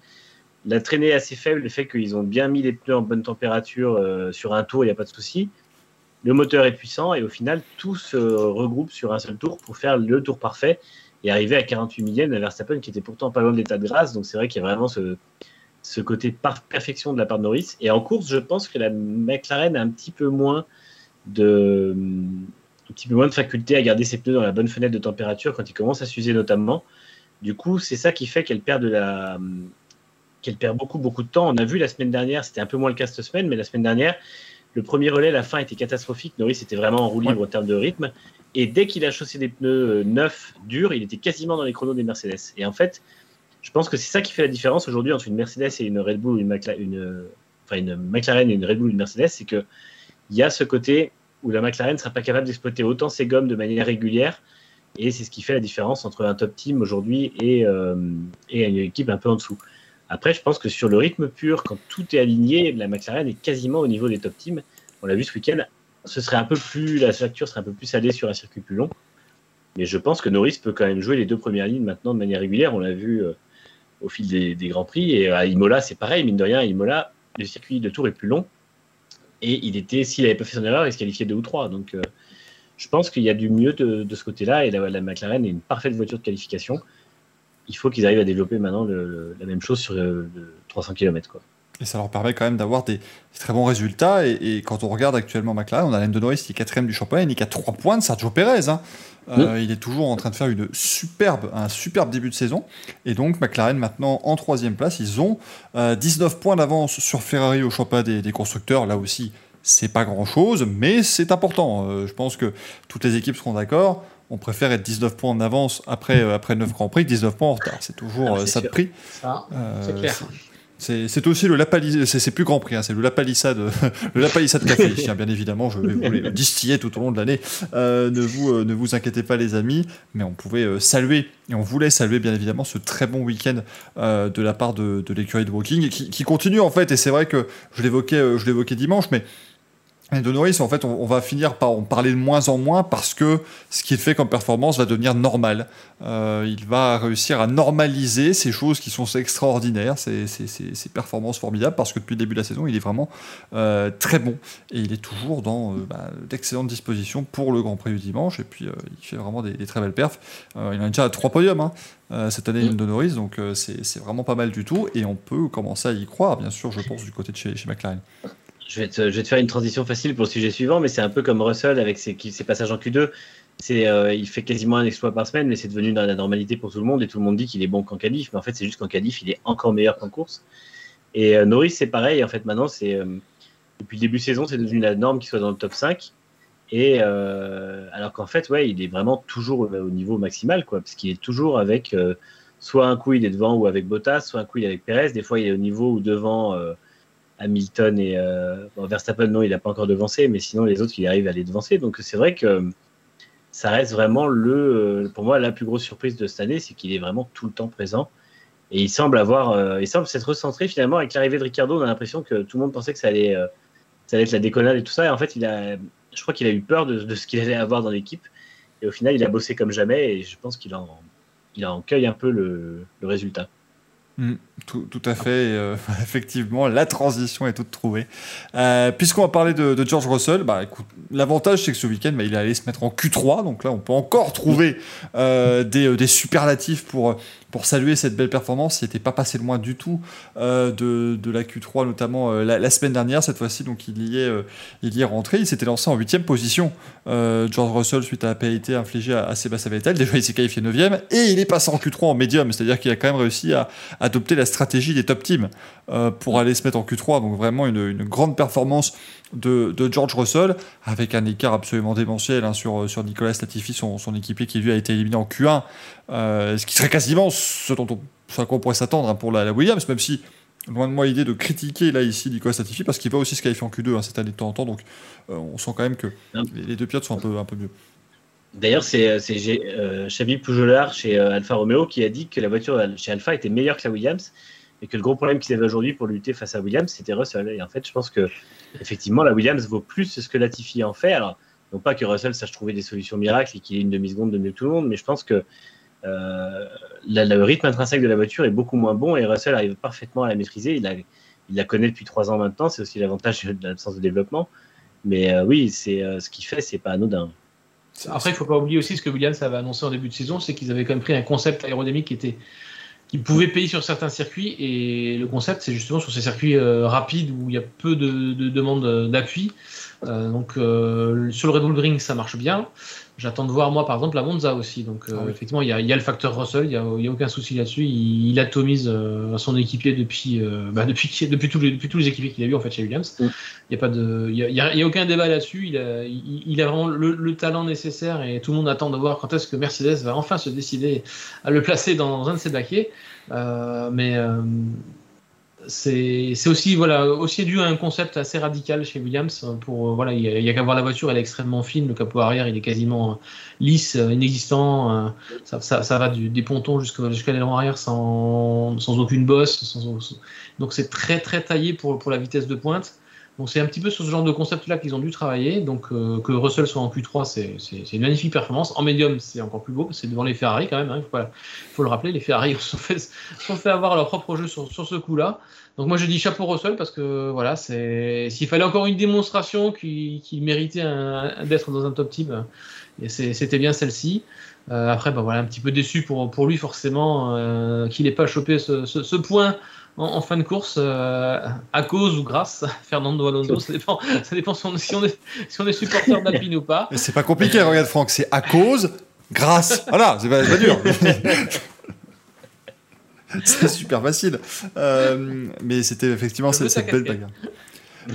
Belle, bagarre avec, euh, avec Fernando Alonso. C'est vrai que voilà, 11ème, c'est rageant, surtout qu'on. En fait, on... c'est dommage qu'il prenne un mauvais départ, en fait. Enfin, c'est ça. Euh, en fait, c'est le problème, c'est toutes ces courses chez Williams. Euh, ouais. C'est-à-dire que ça, c'était son, son 43-44e Grand Prix. Et, et, Russell, euh, il a pris un bon départ dans, dans, sa carrière véritablement. Heureusement, c'est celui qui comptait le plus puisqu'il a pris la tête au premier virage de Sakir. Euh, avec la, la, Mercedes, mais malheureusement, chez, chez, chez Williams, c'est toujours terrible. Il perd 4 places au départ, il est 8e sur la grille, 12e à la fin du premier tour. Ça, ça change beaucoup de choses à sa course. Je, hein. je crois que le problème, c'est que quand il, part, quand il fait une qualif et qu'il est 8e sur la grille avec une Williams, il est tétanisé au départ parce que la seule chose qu'il veut pas, c'est euh, tout perdre au premier virage. Donc, euh, je pense qu'il joue de la prudence à fond, il le dit lui-même, hein, il, il, fait pas, il tente pas de dépassement et tout. Et c'est vrai que souvent, il est très prudent, que ce soit à l'extérieur ou à l'intérieur, et ça, fait, ça permet à d'autres de passer. Alors, on peut pas vraiment lui reprocher ça parce qu'au final, euh, il irait tout rater au premier virage et se prend encore plus de, critiques. Et euh, ça coûterait plus cher à Williams. Donc euh, malheureusement, il a aussi l'obligation de composer avec le matériel qu'il a. Je pense que de toute façon, quand avec des pneus un peu froids et en condition de départ, je suis pas sûr que la Williams soit capable de résister dans le peloton. Donc après, qu'il se fasse dépasser par des Ferrari, des Alpha Tauri et Aston Martin. Enfin, Alpha Tauri était devant, mais les Aston Martin, voilà, c'est la, la suite logique des choses, quoi. C'est beau quand même, outre, outre Russell, je trouve que bah, c'est beau quand même ce qui, ce qui, se passe chez Williams cette, euh, cette année, parce qu'on rappelle 2019, ils sont quand même au fond du trou. L'an dernier, c'est pas beaucoup mieux. Cette année, bon, bah voilà, il y a quand même à un moment donné, on a beau dire ce qu'on veut, à Imola, il va pour dépasser une Mercedes par l'extérieur. C'est évidemment des circonstances particulières, mais c'est pas quelque chose qu'on aurait pu imaginer il y, a, y a deux ans. Il y a il y a quand même un véritable renouveau, on sent aussi dans cette, dans cette équipe. Ça doit aider aussi George Russell à, à pouvoir donner encore plus le, meilleur de lui-même. Euh, puisque cette fois-ci, euh, quand il fait une vraie bonne perf, il est deuxième. Quoi. Il y a un vrai redressement, là, c'est clair, net et, et, précis. Autant de la part euh, de Dorilton, voilà, qui, injecte un peu en sous-marin, parce qu'on sait toujours un petit peu vague cette, cette injection d'argent, ce, groupe voilà, qui, a, qui a investi dans, dans Williams, mais ça, ça a l'air de payer. Yos Capito qui, qui est arrivé aussi à la barre et avec son, toute son expérience, euh, voilà, qu'il n'avait pas pu euh, étaler chez McLaren pour les raisons qu'on sait, ça a été très court avec euh, la passation avec, avec Zach Brown derrière. voilà, c'est c'est une équipe qui, qui, a de toute façon besoin de se, de se reprendre après le, la, la, grosse désillusion avec Padillo. voilà, mm. personne personne n'a vraiment compris ce qui s'est passé avec, avec Padillo, comme qui a été euh, vraiment magnifique chez, chez Mercedes où, ça a été un, succès pas, pas, possible et qui a dû se retrouver désarmé, je pense, devant l'état de, de, Williams et sur le fait de ne pas pouvoir bouger des choses avec le peu de budget qu'il devait y avoir. Donc là, effectivement, ben, qui, c'est toujours pareil, le, nerf de la guerre en Formule 1, c'est l'argent, donc voilà, ça remonte doucement la pente. Maintenant, tout ce que moi je peux souhaiter à Williams, c'est de pouvoir conserver Russell finalement. C'est euh, c'est que si Mercedes décide de garder Bottas une année de plus, euh, que Russell puisse encore continuer et poursuivre sur la, sur la progression, sachant que personne ne sait euh, ce que donneront les F1 2022, encore une fois. Hein. Euh, mais, voilà, là, Williams, clairement, ils ont besoin quand même au moins d'un bon pilote, d'un très bon pilote pour, pour, pour les driver, pour continuer la, la remontée, parce qu'effectivement, avec Nico Statifi, ça, on, sentait du progrès du côté de, de, de Latifi, ça, ça commençait à payer un peu, et puis là, de nouveau, sur les dernières courses, il se retrouve de plus en plus, de plus, en plus éloigné de, son coéquipier. Je ne sais pas si c'est Russell qui sent pousser des ailes à l'idée de piloter une Mercedes euh, bientôt, ou si c'est Latifi qui commence à, se décourager un petit peu. Mais euh, voilà, non. En tout cas, au renouveau de Williams qui est, salutaire, qui est nécessaire, euh, parce que ça, faisait de, la peine de les voir tout le temps en fond de peloton sans pouvoir faire mieux que, ne pas passer la Q1. voilà, il faudrait que, que aussi trouve la même, recette avec, avec ses fournisseurs du côté de Ferrari et d'Alara pour qu'on ait une, grille qui commence à être vraiment très équilibrée dans, dans le milieu de peloton. Ouais, l'homogénéité, ce serait plutôt bien aussi. Hein. C'est quand même quelque chose qu'on aimerait voir pour, euh, pour avoir le plus de surprises possible, Manu. Ouais, j'ai l'impression que Williams, ils font un peu comme McLaren il y a 2-3 ans, en fait, 3 ans, il y a 2 ans. C'est-à-dire que ça commence à remonter, ils trouvent des solutions. Ils ont des gens à la tête, d'abord Dorilton, puis là ils ont mis Capito, qui euh, savent comment gérer une équipe. Euh, en fait, c'est à peu près la même chose, puisque quand, quand, Zach Brown a pris les rênes de McLaren, on a dit oui, mais Zach Brown, il, pas forcément le profil idéal, il va, juste vouloir faire du blé et tout ça. Et puis finalement, on voit que Zach Brown, il a réussi à trouver des sponsors pour 2019 avec une saison 2018 euh, qui était catastrophique. Il a réussi à trouver des pilotes, à faire venir des pilotes. Il a réussi à trouver, à faire venir James Key et tout fonctionne. Et en fait, Yos Capito fait exactement la même chose chez, euh, chez Williams. J'ai été étonné qu'il fasse partir Simon Roberts, mais apparemment, il a l'air d'être bien en team principal aussi, euh, Capito. Et à part ça, ouais, il fait venir des gens, il fait, il fait évoluer les, l'usine comme il faut, il fait évoluer en tout cas les, équipes à l'usine. Donc, euh, je pense qu'ils ont la, bonne, la bonne dynamique. Et par contre, je pense que s'ils perdent Russell, pour moi, la meilleure chose qui pourrait leur arriver serait que Bottas revienne. Parce qu'ils auraient besoin d'un pilote d'expérience. Bottas connaît bien la maison. Quand il était chez Williams, il faisait des super performances.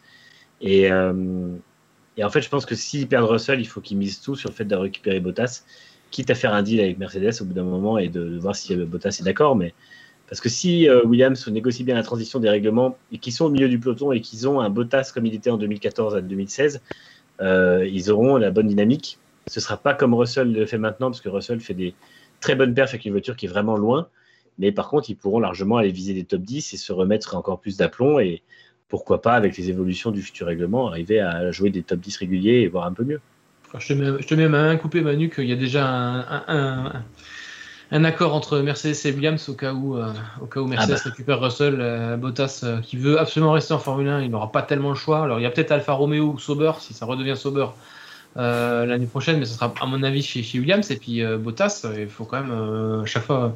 J'insiste toujours un petit peu dessus, c'est que Bottas il passe un, toujours un peu pour l'incompris ou le, mm. le, mal aimé, mais il signe toujours des chronos extrêmement proches d'Hamilton en, en, qualification en course, il a un peu moins la, la, niaque de, de, Lewis, et ce qui fait qu'il parfois il se retrouve un petit peu démotivé ou parce qu'il est derrière. Euh, voilà, on, sent que ça peine un petit peu plus, mais il, est là quand même, euh, Bottas. C'est quand même un très bon pilote. Ça n'a rien à voir. C'est pas l'écart entre Verstappen et Perez ou l'écart entre Verstappen et Albon. C'est quand même encore, c'est quand même beaucoup plus proche, c'est beaucoup plus serré. Donc un Bottas qui retournerait chez Williams euh, certes, peut-être qu'il perdrait la, dynamique Russell, mais Bottas serait tout à fait, tout à fait capable effectivement de, de relancer Williams, enfin de poursuivre la relancée de Williams euh, sur les années à venir. Ce serait terrible pour Valtteri Bottas quand même, qui globalement sa carrière à fin ça aurait été voilà, j'arrive chez Williams et après il n'est que le jeu de tractation entre Williams et Mercedes. Il se balade comme ça, voilà, 2017 il passe de là Imagine avec la chance de Russell, en fait l'an prochain Williams est devant Mercedes au championnat ah non, non, non, non, Alors moi, j'ai rien contre aucun, aucune de ces personnes. Mais non, non, les, les, radios, une fois, ça va aller. Le, le tout Meet My Concern, ça va aller. Mais alors toutes les semaines, quand il va faire des podiums, des machins, qu'il va aller lui-même arroser le, le, dans le bureau, dans le bureau de Mercedes, il va prendre le champagne parce qu'ils auront fini 15 et, 12. Ils s'en pourront plus. Non, non, là, ce sera pas possible. Mon, mon petit cœur ne pourra pas tenir. Je pense que la hiérarchie sera respectée de ce côté-là. Il y, a des chances, mais effectivement, qui sait, c'est peut-être aussi la, la, bonne opportunité. Après, on parlait de Dios Capito, on parle aussi de Zach Brown qui avait fait une très belle chose chez, chez McLaren. Le propre des, des, meilleurs aussi, c'est de savoir s'entourer. Euh, mm. C'est-à-dire qu'aucune équipe n'a jamais réussi avec un seul homme euh, ou une seule femme, et à chaque fois, bah, c'est réussir à construire des équipes. c'est un peu le, patron d'équipe de F1, c'est un peu comme le, c'est un peu la, bonne période pour le dire, mais c'est un peu comme le sélectionneur d'une équipe en football ou l'entraîneur. C'est-à-dire que il doit réussir à mettre ensemble tout un paquet de monde pour que ça fonctionne bien et que ça, ça, puisse avoir des résultats derrière. Capito l'a déjà prouvé en rallye. Il a pris, euh, il a, il a créé un programme littéralement de toutes pièces et ils ont remporté quatre titres consécutifs. Et là, il a, il a repris la même recette. Ça se voit d'ailleurs. Il a fait revenir le même directeur technique, ce qui paraissait un peu osé, mais je pense que François-Xavier de Maison est excellent pour, euh, pour ça, et pour le rôle qui, va lui être attribué. De toute façon, puisque, encore une fois, l'avantage, c'est que Williams repart aussi sur un programme neuf, dans le sens où tout le monde est à zéro l'an prochain. Et je pense que quitte à repartir sur un programme qui ressemble un peu à ce qu'était Volkswagen à l'époque, c'est-à-dire quelque chose à reconstruire, euh, la, recette de Yos Capito peut faire, faire des, miracles. Et effectivement, je pense qu'il n'a jamais été le problème chez McLaren. Il est juste arrivé au très mauvais moment et euh, il a été utilisé comme un pion et, la manière pour Zach Brown aussi d'asseoir sa domination. À juste titre, ça lui a donné raison, mais c'est vrai que je pense que Capito aurait pu faire quelque chose de très bien chez McLaren aussi. En, fait, euh, il y a le remplacement de, George Russell, c'est Sébastien Ogier. Voilà, c'est très simple. Sébastien Ogier qui va venir, il va dominer la Formule 1, et puis voilà, ça se passera très bien. Euh, c'était comme ça, en tout cas, que ça avait fonctionné chez Volkswagen. Ici, je pense que ça va être plus compliqué, bien sûr, pour, pour Williams. Mais euh, ça fait plaisir, comme le disait Bien dans le chat c'est plaisant aussi de revoir un nom euh, qu'on connaissait parce que c'est vrai que euh, nous voilà on, a un petit peu la caution un petit peu vieux de la vieille ici hein, de, de, la Formule 1 les amis. Mais euh, nous on a connu Williams qui gagnait toutes les semaines qui voilà qui dominait qui était qui était très bien. On, a connu ça. Ici c'est un peu voilà c'est un peu plus dur mais je pense à, tous les jeunes tous ceux qui, qui débutent en, Formule 1 entre guillemets et qui eux bah, n'ont pas connu justement ça et qui se disent bah, Williams de toute façon ils sont mauvais. Ils ont toujours été très bas donc, euh, donc voilà, ça fait, ça fait plaisir de ah, les voir remonter la pente. C'était l'équipe Mercedes des années 90, à peu de choses près. Ils ont dominé, euh, ultra dominé le début des années 90, ils ont ultra dominé la moitié des années 90, et euh, la fin des années 80 aussi, donc enfin, avant que McLaren prenne le relais, mais c'est une équipe qui a été capable longtemps de faire de très belles choses, et je pense que, si, enfin, encore une fois, le fait que les noms McLaren et Williams reviennent, c'est très bien, parce qu'effectivement, ça rappelle que ces deux équipes qui sont quand même parmi les 4 ou 5 qui ont juste marqué et façonné l'histoire de la F1. Oui, ça fait partie de ces équipes qui ont beaucoup gagné en, Formule 1, bien sûr. Donc, on, espère, bien sûr, les, les revoir. John dit Ben voulait racheter Williams avant d'aller chez Sauber? C'est un peu ça, effectivement. Hein. Euh, c'est un petit peu la, volonté. Mais il faut dire que le mariage Williams-BMW, c'était aussi euh, quelque chose. On peut vous en faire des émissions entières, les amis. Hein, véritablement, ne, vous inquiétez pas. Euh, on garde ça au chaud. Voilà, hein, les émissions hivernales. Hein, vous savez, la fameuse trêve hivernale qui va avoir lieu entre le, le, 19 décembre et le 8 janvier à peu près, mais voilà, elle sera là. Euh, on, vous préparera des petites choses euh, dans, dans Grand Prix. Si on veut parler de tout ça, il faudra faire une émission par jour par contre. Oui, voilà, oui, non, ce sera, en fait, ce sera notre calendrier de l'avant. Euh, les amis, on vous, on vous prévient le calendrier de l'avant de Grand Prix sur Next Gen. Voilà, ce sera ça, ce sera tous les jours. On vous fera un sujet incroyable de la Formule 1. On vous racontera l'histoire de Life, bien évidemment, et d'Andrea Moda, bien sûr. Le dernier sujet qu'on voulait évoquer les, amis, alors qu'on va retrouver un ami, Franck, ne vous inquiétez pas, on règle des petits soucis de, caméra, euh, euh, mais tout va bien aller, les amis. Dernier petit, le, petit sujet qu'on voulait aborder, malheureusement, c'est Esteban Ocon, qui lui doit être ravi d'avoir quitté l'Autriche, c'est un petit peu ce qu'il disait, notamment le, le parce que ça a été très compliqué pour lui pendant ces, deux week-ends, et hier ça s'est terminé dès l'épingle du, virage 3. Euh, voilà, c'est en fait ce, qui est triste, c'est que bon, voilà, à la rigueur, euh, il abandonne au premier tour, ça peut arriver à tout le monde. Euh, c'est un petit peu voilà, c'est son Grand Prix off parce qu'il y en aura forcément pour tout le monde sur 23 courses.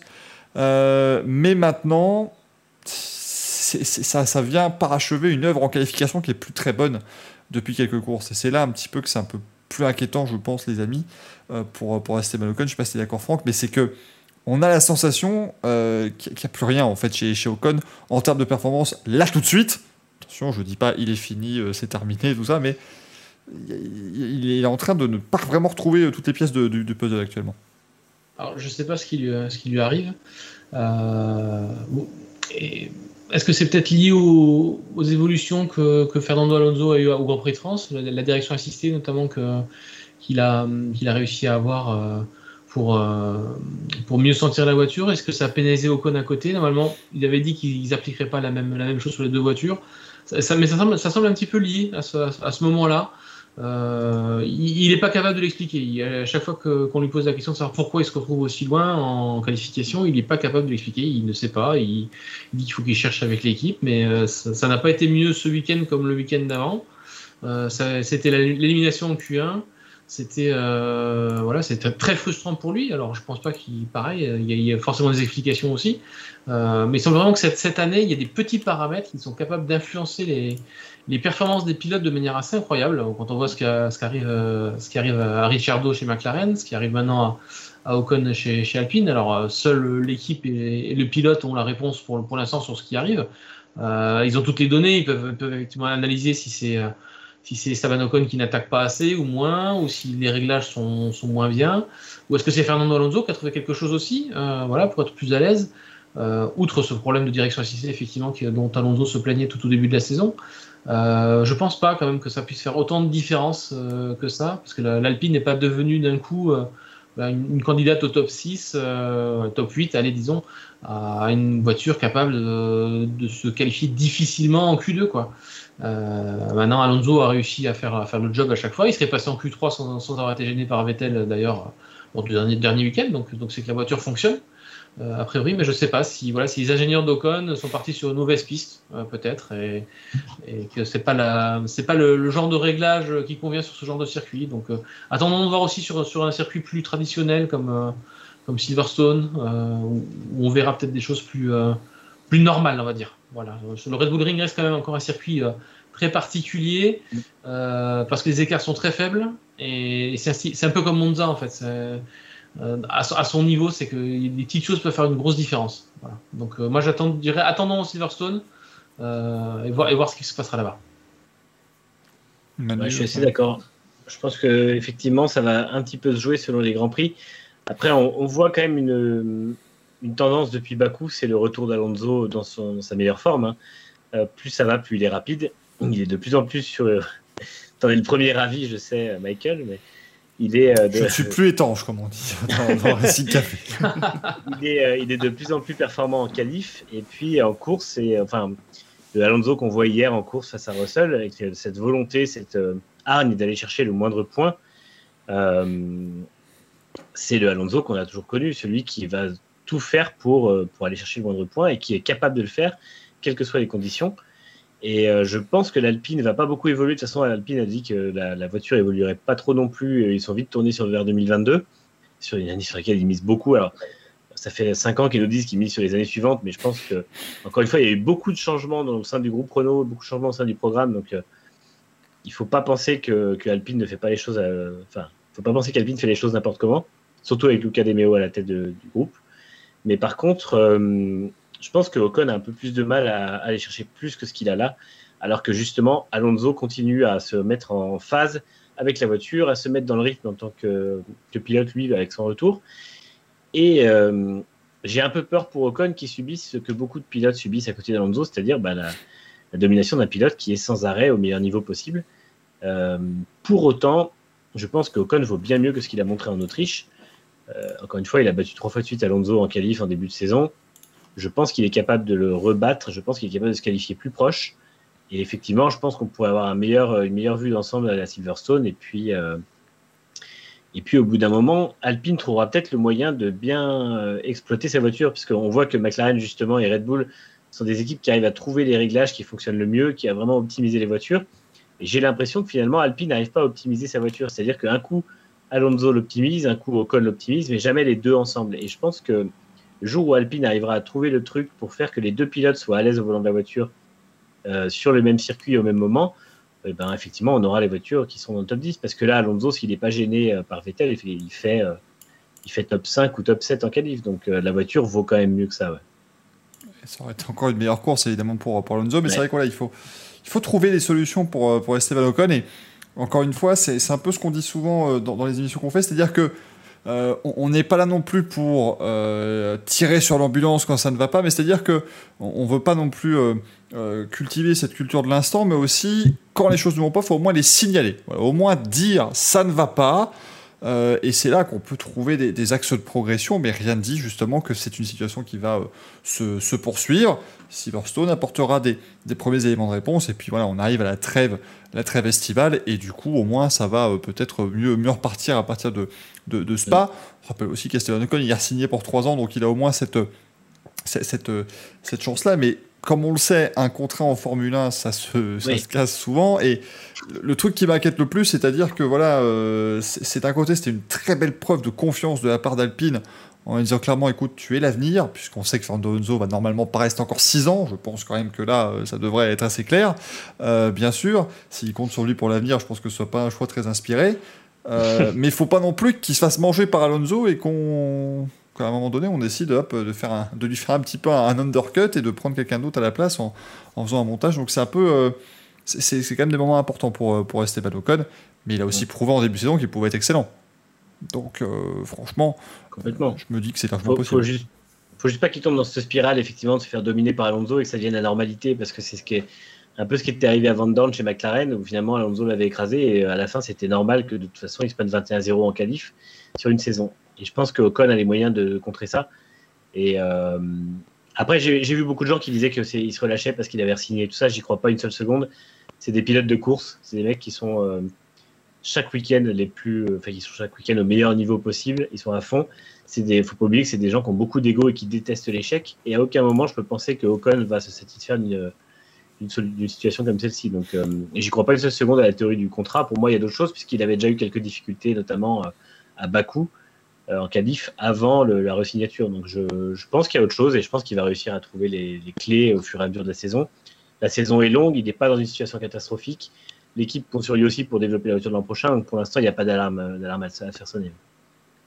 Oui, après, Esteban Ocon, il faut aussi relativiser derrière les, différences en termes de, de, temps autour aussi. C'était pas non plus euh, je vois. Alors, certes, la, Q1 était, pas terrible pour, lui, mais il avait été aussi un petit peu, gêné par, euh, d'autres pilotes, mais euh, il, était.